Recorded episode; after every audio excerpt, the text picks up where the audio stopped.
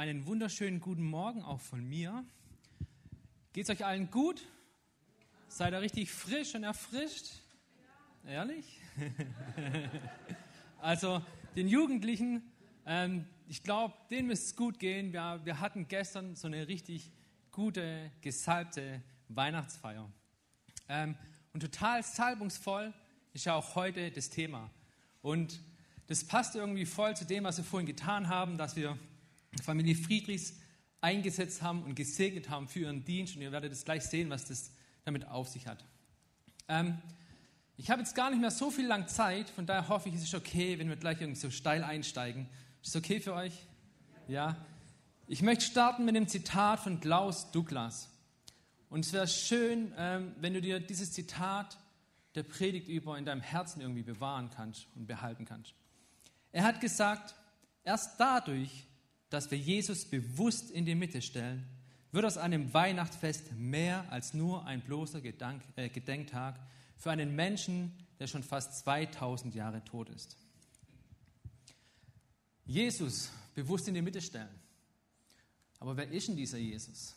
Wen oder was feiern wir denn an Weihnachten?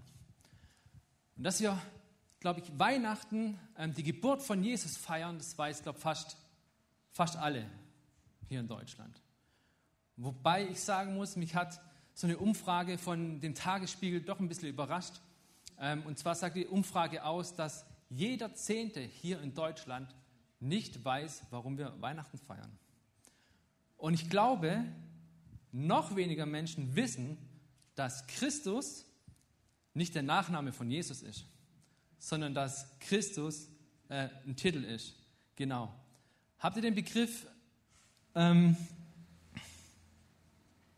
sorry. äh, Messias, genau. Habt ihr den Begriff Messias schon mal gehört?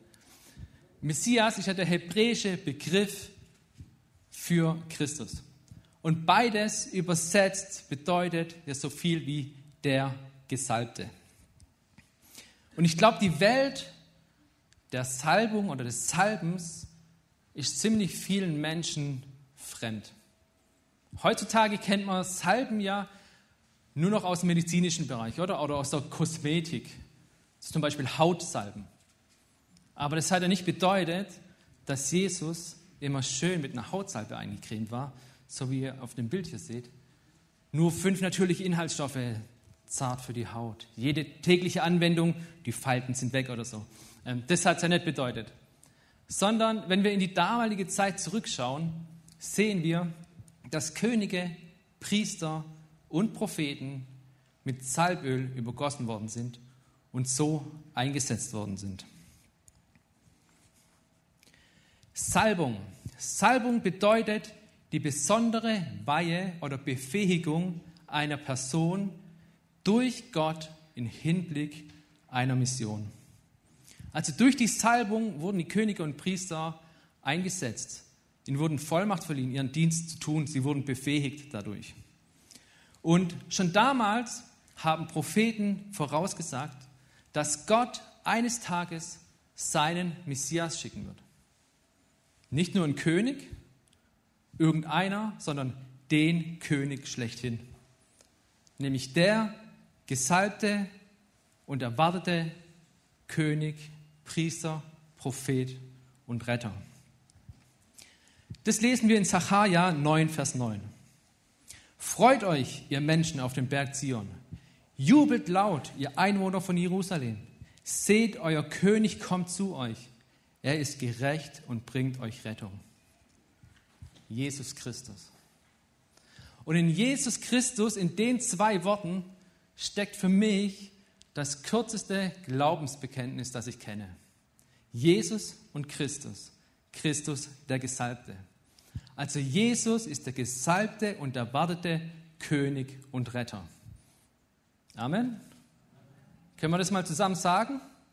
Jesus ist der gesalbte und erwartete König und Retter. Hey, und genau das ist doch das, was wir an Weihnachten feiern. Das macht doch Weihnachten zu einem ganz besonderen Fest. Wir feiern nicht nur die Geburt eines Kindes, eines Menschen, sondern wir feiern die Geburt unseres erwarteten König und Retter. Jesus der Gesalbte. Aber wie und durch wen wurde Jesus eigentlich gesalbt? Und ich glaube, dass Jesus auf zwei verschiedene Arten gesalbt wurde. Einmal durch Öl, mit Öl und einmal durch den Heiligen Geist. Und wie Jesus mit Öl gesalbt worden ist, das lesen wir in Markus 14. Und ich habe mir gedacht, wir gehen diese Bibelstelle mal zusammen so Stück für Stück durch. Wir fangen mit Vers 3 an. Jesus war in Bethanien zu Gast bei Simon, der früher einmal aussätzlich gewesen war. Während der Mahlzeit kam eine Frau herein. In ihren Händen hielt sie ein Fläschchen mit reinem, kostbaren Nadenöl. Sie öffnete das Gefäß und salbte mit dem Öl den Kopf von Jesus. In der Luther-Übersetzung steht, sie zerbrach das Fläschchen. Also sie hat es nicht nur geöffnet und hat zwei Tropfen über seinen Kopf drauf getropft, sondern sie hat es zerbrochen und komplett über seinen Kopf geschüttet. Und in diesem einen Vers steckt schon richtig, richtig viel drin. Wie wir wissen, war Simon mal aussätzlich. Das heißt, wir müssen davon ausgehen, dass Jesus ihn mal geheilt hat und dass eine Freundschaft zwischen Simon und Jesus entstanden ist. Und dieser Simon hat dann Jesus mit seinen Jüngern und anderen Leuten zu einem Gastmahl eingeladen. Ein Gastmahl bedeutet eine feierliche Mahlzeit. Und das ist doch das, was wir an Weihnachten eigentlich auch tun, oder? Festliche Mahlzeiten einnehmen. Ich habe mir gedacht, hey, warum kann das nicht eine Weihnachtsfeier sein? Ja? Nehmen wir mal an, es ist der 25.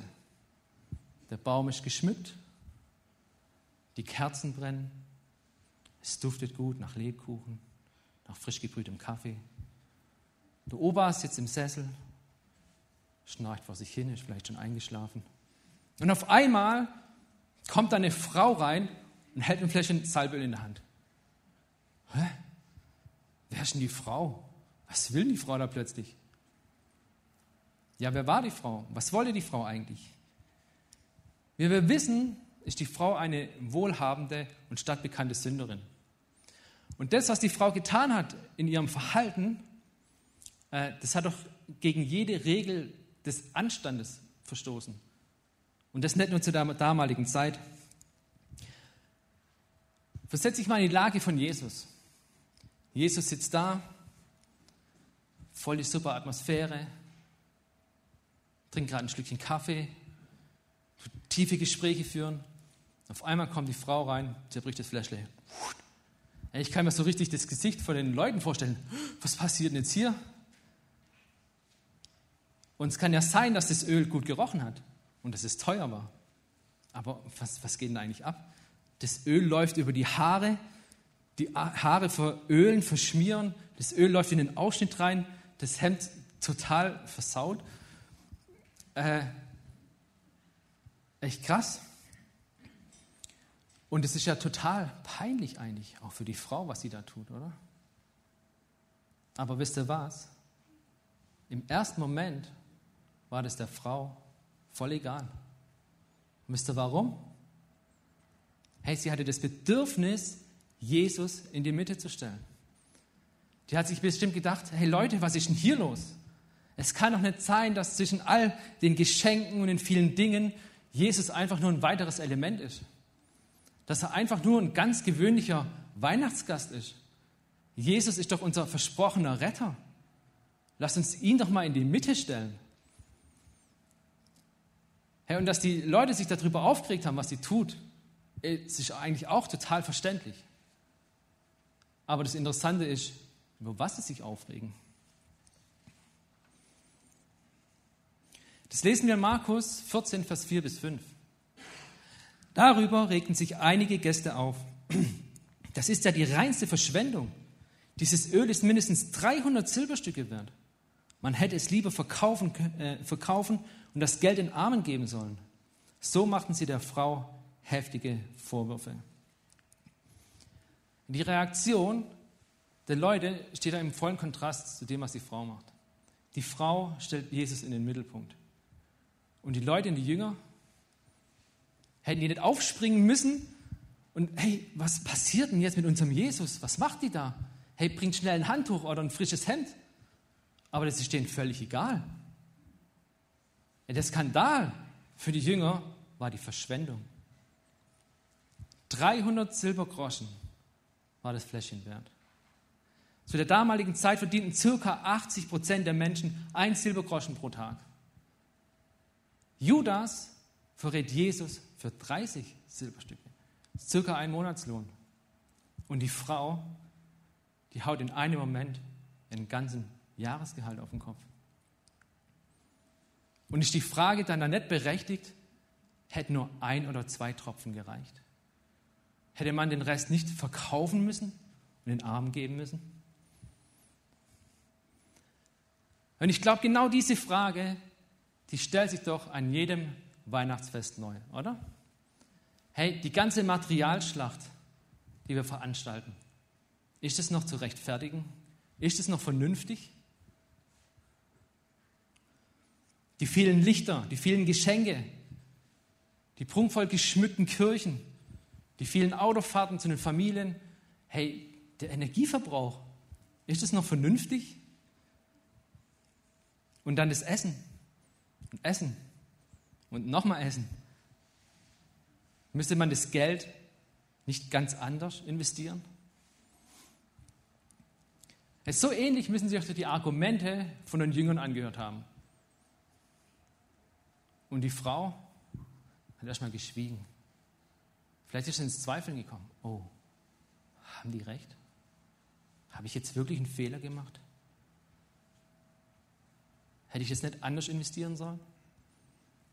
Aber was Jesus sagt, das lesen wir in Vers 6 und 7. Aber Jesus sagt, lasst sie in Ruhe. Warum macht ihr der Frau Schwierigkeiten? Sie hat etwas Gutes für mich getan. Arme, die eure Hilfe benötigt, benötigt haben, äh, Hilfe nötig haben, wird es immer geben. Ihnen könnt ihr helfen oder auch Gutes tun, so oft ihr wollt. Ich dagegen bin nicht mehr lange bei euch. Also was macht Jesus hier? Jesus stellt sich voll auf die Seite der Frau und nicht der vernünftigen oder christlichen Argumente. Und was mir hier wichtig geworden ist für dich, ist, stelle Jesus in den Mittelpunkt, egal was andere Menschen denken. Und Jesus stellt sich zu dir. Und dann macht Jesus einen spannenden Unterschied. In Vers 6 haben wir gelesen, sie hat etwas Gutes an mir getan. So im griechischen Urtext steht aber, sie hat ein schönes Werk an mir getan. Und erst im Nachhinein, im Hinblick auf die Armen und Bedürftigen. Erst dann spricht Jesus von guten Werken. Also Jesus unterscheidet anscheinend zwischen guten Werken und schönen Werken. Und ich glaube, wir brauchen beides in unserem Leben. Ich glaube, wir können gute Taten nicht mit schönen Taten ersetzen. Das, können, das hebt sich nicht auf. Ja. Jemand hat mal gesagt, gute Taten geben unserem Leben Sinn. Schöne Taten hingegen verleihen unserem Leben Glanz. Das hört sich eigentlich ganz gut an, gell? Aber wisst ihr, was dieser Satz für mich bedeutet? Für mich bedeutet er, wir brauchen nicht nur das Zweckmäßige, das moralisch Zweckmäßige, wir brauchen auch die Verschwendung, das zwecklos Schöne. Wenn unsere Seele nicht vertrocknen soll, gönn dir Hey, du darfst dir auch mal was Verschwenderisches gönnen, wenn es dir und deiner Seele gut tut. Ich rede jetzt nicht von so richtig unvernünftig übers Maß hinaus. Ähm, ich bestelle mir ein Päckchen über Amazon zum Beispiel oder was weiß ich. Ähm, das Päckchen kommt, jetzt fühle ich mich gut. Ach, nächste Woche muss ich mir wieder was stellen, es tut mir wieder gut und wieder und es wird irgendwie zur Sucht oder so. Ähm, und ich brauche das, davon rede ich nicht. Aber das, was die Frau getan hat, das hat sie aus reiner Liebe getan. Und Liebe ist nun mal überfließend und verschwenderisch. Und Jesus liebt dich verschwenderisch. Und er möchte, dass es dir gut geht. Wisst ihr, Liebe, die rechnet sich nicht. Und ich glaube, Liebe lässt sich auch nicht rechnen. Und wenn wir das noch ein bisschen härter sehen wollen, lässt sich Liebe nicht einmal rechtfertigen. Wie lässt sich rechtfertigen, dass ein Mensch heiratet und so viel Zeit nur mit einer einzigen Person verbringt, obwohl er in dieser Zeit so viel anderen Menschen helfen kann, so viel Gutes tun kann? Wie lässt sich rechtfertigen, dass ein Mensch ein Kind in die Welt setzt, obwohl alle zwei Sekunden ein Kind an Hunger stirbt? Könnt ihr da nicht einfach eins adoptieren? Wie lässt sich rechtfertigen, dass ein Mensch Zeit mit Gott verbringt, obwohl sein Nächster, sein Nachbar vielleicht Hilfe braucht und ihm helfen könnte? Irgendwie scheint es doch so, als würde die Liebe eines Menschen zu Gott einem anderen immer was wegnehmen. Ja, 300 Silberstücke, mit denen ich so viel Gutes hätte tun können.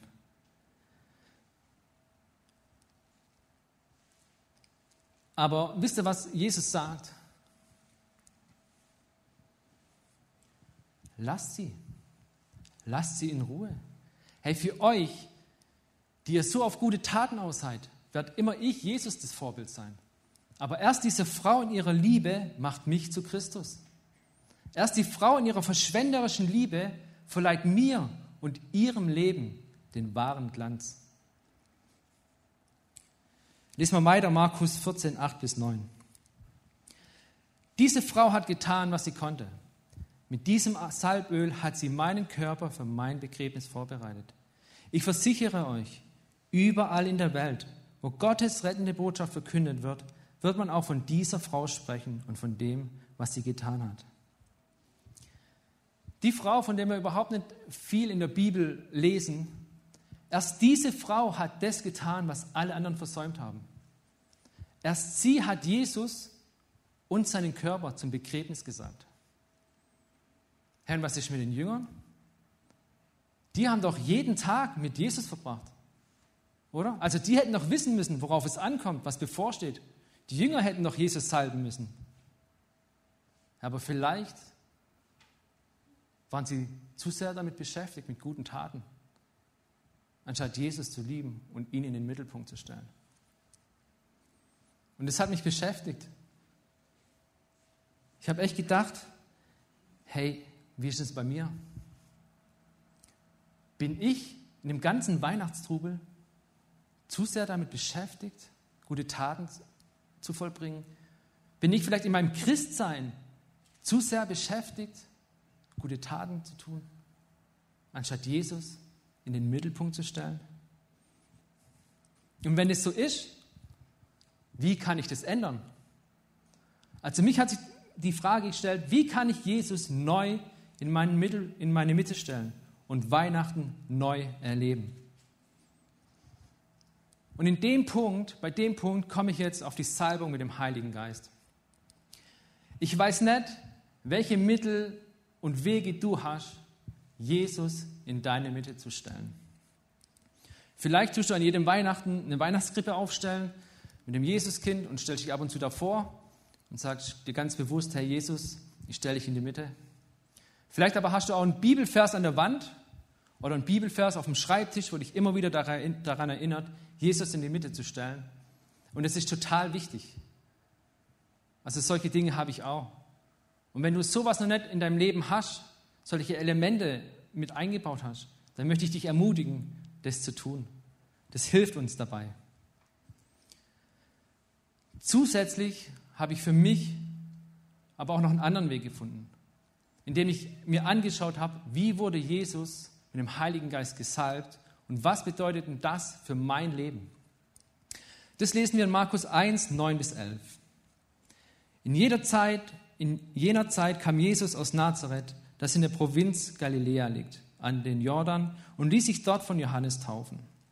Als Jesus nach der Taufe aus dem Wasser stieg, sah er, wie der Himmel aufriss und der Geist Gottes wie eine Taube auf ihn herabkam. Gleichzeitig sprach eine Stimme vom Himmel, du bist mein geliebter Sohn, über den ich mich von Herzen freue. Erst nachdem Jesus getauft worden ist und mit dem Heiligen Geist gesalbt wurde, erfüllt wurde, erst danach begann das Wirken von Jesus. Erst danach hat er angefangen, seine Jünger zu sammeln. Erst danach hat er angefangen, seine Jünger zu lehren. Erst danach hat er angefangen, zu heilen und erst danach hat er angefangen, Dämonen auszutreiben. Und hier wurde in meinen Augen Jesus mit dem Heiligen Geist gesalbt und wurde hier befähigt, das zu tun, was ihm bevorsteht. Und dieser Heilige Geist, der auf Jesus kam, der möchte auch auf dich kommen. Ich glaube, dieser Heilige Geist möchte auch dich berühren und möchte dich befähigen. Dieser Heilige Geist ist nämlich für jeden da. Und das hat schon einer der gesalbten Propheten im Alten Testament vorausgesagt. Und das war Joel 3, 1 bis 2. Äh, das steht in Joel 3, 1 bis 2. Wenn dies geschehen ist, will ich der Herr alle Menschen mit meinem Geist erfüllen. Eure Söhne und Töchter werden aus göttlicher Eingebung reden, die alten Männer werden bedeutungsvolle Träume haben und die jungen Männer Visionen. Ja, sogar eure Sklaven und Sklavinnen will ich an jenen Tagen meinen Geist geben. Allen. Und es ist so wichtig, dass du das glaubst. Auch dir. Egal, wo du herkommst. Egal, wie alt du bist. Egal, ob du Jesus schon jahrelang kennst oder ob du ihn noch nicht kennst. Egal, wie groß die Fehler sind, die du gemacht hast. Für Gott sind keine Fehler zu groß. Alle auch dich. Und deshalb möchte ich dir auch mit auf den Weg geben. Gott möchte alle Menschen durch Jesus mit dem Heiligen Geist erfüllen und befähigen. Also auch dich. Hey, bevor Johannes Jesus getauft hat, hat er gerufen, nach mir wird ein anderer kommen, der viel mächtiger ist als ich. Ich bin nicht einmal würdig, ihm die Schuhe auszuziehen. Ich taufe euch mit Wasser, aber er wird euch mit dem Heiligen Geist taufen. Jesus Christus. Und dieser Jesus, der ist schon gekommen. Sein Geburtstag feiern wir in fünf Tagen. Und hierin ist für mich die Antwort auf die Frage. Ich kann Jesus neu in den Mittelpunkt stellen, indem ich mich jeden Tag neu für Jesus öffne und mich durch seinen Geist, durch den Heiligen Geist salben lasse und erfüllen lasse. Und ich glaube, das gilt auch für dich, nicht nur für mich. Du kannst Jesus neu in den Mittelpunkt stellen, Weihnachten ganz neu erleben, indem du dich ganz neu für Jesus öffnest und dich von ihm mit dem Heiligen Geist salben lässt oder erfüllen lässt. Ich glaube, so kannst du Jesus jeden Tag neu in den Mittelpunkt stellen glaube, so kannst du dieses Weihnachten neu erleben, aber auch jedes andere Weihnachten, das noch kommt. Und bevor wir jetzt die Möglichkeit haben, Jesus nochmal ganz neu einzuladen und in unseren Mittelpunkt zu stellen, möchte ich euch noch die letzten oder die Punkte, die vier Punkte, die mir wichtig geworden sind, ähm, nochmal sagen. Möchte ich nochmal wiederholen. Der erste Punkt. Jesus ist der gesalbte und erwartete König und Retter. Da gibt es nichts zu rütteln. Punkt. Stell Jesus in den Mittelpunkt. Egal, was andere Menschen sagen. Und Jesus stellt sich zu dir. Liebe ist verschwenderisch. Gönn dir. Punkt 4. Wie kannst du Jesus in deinem Alltag, deinem Beschäftigtsein mit guten Werken in den Mittelpunkt stellen? Die Antwort, indem du dir Anreize und Erinnerungspunkte schaffst und dich von Jesus mit dem Heiligen Geist salben lässt. Die Band darf langsam nach vorne kommen. Bevor ich es vergesse, ich habe hier ähm, so Räucherstäbchen dabei, Weihrauchstäbchen. Ich habe mir gedacht, hey, da kannst du dir vielleicht einen mitnehmen Stell dir irgendwo hin und wenn du vielleicht wieder an einem Punkt bist, ähm, wo es gerade nicht so gut läuft, kannst du das ja anzünden oder so und dir bewusst machen, hey, ich stelle Jesus neu in den Mittelpunkt. Ich möchte euch noch kurz ein Zeugnis erzählen, wie ich genau diesen Punkt am letzten Freitag erlebt habe. Ähm, ich war letzten Freitag so ziemlich down und aufgewühlt, mein Sohn und meine Frau hatten Corona, das heißt, da ist ziemlich viel an mir hängen geblieben. Dann noch gibt es die Jugend, äh, Weihnachtsfeier, dann Kids-Treff Weihnachtsfeier, dann muss ich noch eine Predigt vorbereiten. Und es war alles richtig ziemlich viel und ich war ziemlich aufgewühlt. Dann Freitag, Mittag, ähm, denke ich, oh, du siehst ja aus wie so ein Neandertaler. Ey. Die Haare sind schon wieder ziemlich gewachsen und der Bart wird lang. Ähm, sollst eigentlich dich mal wieder richten. Und dann, ach nee, ja, da muss ich noch zum Nebenjob, muss ich gleich wieder los. Ah doch, jetzt gehe ich noch schnell ins Bad. Und dann bin ich im Bad, fange an. Und dann denke ich, ja, Moment mal. So, eigentlich ist es immer dieser Moment, wo du Lobpreis hörst. Das ist immer dieser Moment, dieser Erinnerungspunkt. Lobpreis. Dann, ja, da bist ja schon halb nackt und so, und dein Handy liegt draußen mit der Musik. Ach, lässt. Nee, mach's. Okay, habe ich das Handy geholt, Lobpreis an. Ich gehe unter die Dusche, ich stelle Jesus in den Mittelpunkt, indem ich ihn anbete. Auf einmal kommt so ein richtiger, tiefer Frieden in mich. Es hat sich plötzlich alles ganz anders angefühlt, ganz gut angefühlt. So Friede in dem Aufgewühltsein. Und dann gehe ich raus, trockne mich ab, ich tue weiter Gott anbeten und dann sage ich, hey Jesus, ich möchte dich neu in den Mittelpunkt stellen. Und Heiliger Geist, ich brauche dich, weil nicht aus meiner Kraft, sondern aus deiner Kraft. Ich brauche dich, komm und erfülle mich. Hey, und Gottes Gegenwart, die war plötzlich so stark da. Ich habe Gänsehaut gekriegt, ich muss mich erstmal hinsetzen. Hey, und da war wieder Freude. Ich konnte wieder ganz anders auf die Dinge gucken. Und wisst ihr, wenn wir Gott in den Mittelpunkt stellen, dann passiert auch was. Er stellt sich dann zu uns. So, ich bin arbeiten gegangen. Ähm, ich fahre ja Seniorenheim. Ähm, und dann läuft immer so SWR 4 und so. Ich habe alle abgeladen. Ich fahre zurück. Das Radio läuft. Ich denke so, nee, Moment, jetzt mach ich mal das Radio aus. Stille. Ich habe angefangen zu beten. Ich habe angefangen, Jesus wieder in den Mittelpunkt zu stellen. Dann habe ich den Bus ja abge, ähm, abgestellt, will heimdüsen, denke ich, oh, jetzt kriegst du Hunger auf, äh, so auf einen Ofenkäse, jetzt gehst du noch schnell einen Ofenkäse kaufen. Zum Supermarkt, ich sage jetzt nicht welcher, ähm, wow, Angebot, ein, Weihnachts-, Weihnachtsbaum für 10 Euro, cool, nimm ich mit. Aber wie, wie nimmst du den jetzt mit? Soll ich den mitnehmen in einen Einkaufswagen rein und durch einen, wie soll denn das? Ach, jetzt lässt erst mal. Geh rein, sehe einen jungen Mann, dazu muss ich sagen, im Supermarkt, da herrscht nicht so eine gute Atmosphäre. Ich habe da nie wirklich ähm, so nette und hilfsbereite Mitarbeiter erlebt. Und ich gehe hin und frage, hey, ich will so einen Baum, wie mache ich denn das? Ah, Gibt es da eine Nummer und so? Nee, keine Ahnung, da war jetzt kein Zettel dran. Ach, kommen Sie, kommen Sie mit, wir gucken und so. Bin ich mit ihm raus, haben das angeguckt und sagte, ah, soll ich einen Baum an die Kasse oder soll ich die Nummer denen sagen? Nee, es passt schon, so groß ist er ja nicht, nehme ich mit. Also dem Weihnachtsbaum in der einen Hand, Einkaufswagen in der anderen Hand, so los. Und auf einmal kommt er quer durch den Laden und sagt, geht's, komm, ich nehme Ihnen ab den Baum und so. Ähm, kein Problem, Sie wollen bestimmt noch einkaufen. Habe mich schon ein bisschen gekränkt gefühlt. Habe ich gedacht, jetzt komm, sehe ich jetzt so aus, als könnte ich nicht 1,50 Meter Baum hier ähm, tragen. Ähm, ja, macht er und hat mit an die Kasse genommen.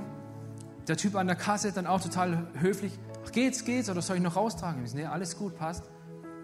Und dann sitze ich im Auto und denke, wow, Hammer. Was ist denn jetzt hier passiert? Ey, das war gerade so, als würde ich auf Händen getragen. Das war ja richtig balsam für die Seele. Hey, Jesus weiß, was wir brauchen. Und wenn wir ihn in die Mitte stellen, dann stellt er sich zu uns.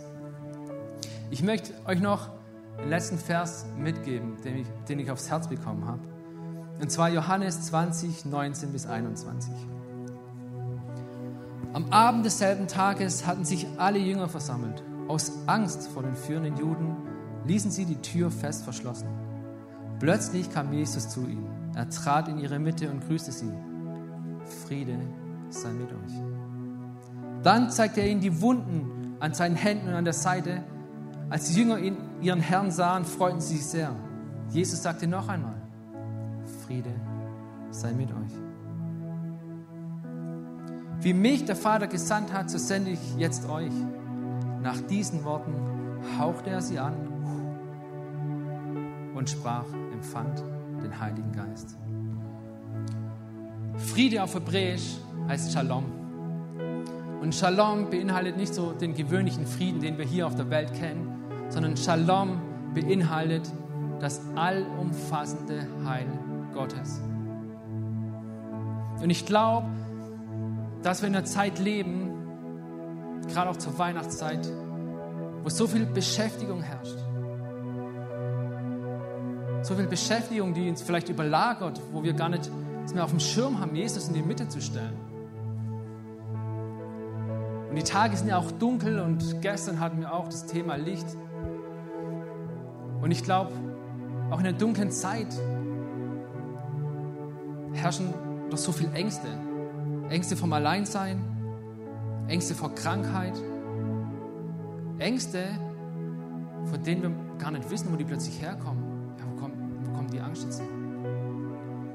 Vielleicht auch Ängste, die uns in Depressionen führen. Und ich glaube aber, dass heute Jesus hier steht und dir seine Wunden zeigt, dass er sagt, sieh, sehe und glaube. Und ich glaube, dass Jesus dir genau in deiner Not begegnen möchte. Dass er dich salben möchte mit dem Heiligen Geist, dass er dich befähigen möchte, in all den Dingen, die vielleicht drüber stehen, ihn in den Mittelpunkt zu stellen. Er möchte dich befähigen, das heute wieder neu zu tun. Hey, und das wollen wir jetzt einfach tun. Lass uns einfach gemeinsam aufstehen.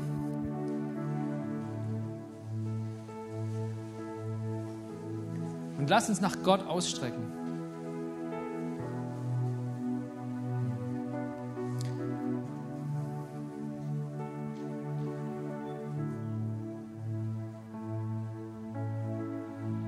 Und wenn wir Jesus in den Mittelpunkt stellen, dann ist es immer was zwischen dir und Jesus. Deswegen, vielleicht schließ die Augen und es ist egal, was rechts und links passiert, weil es geht um dich.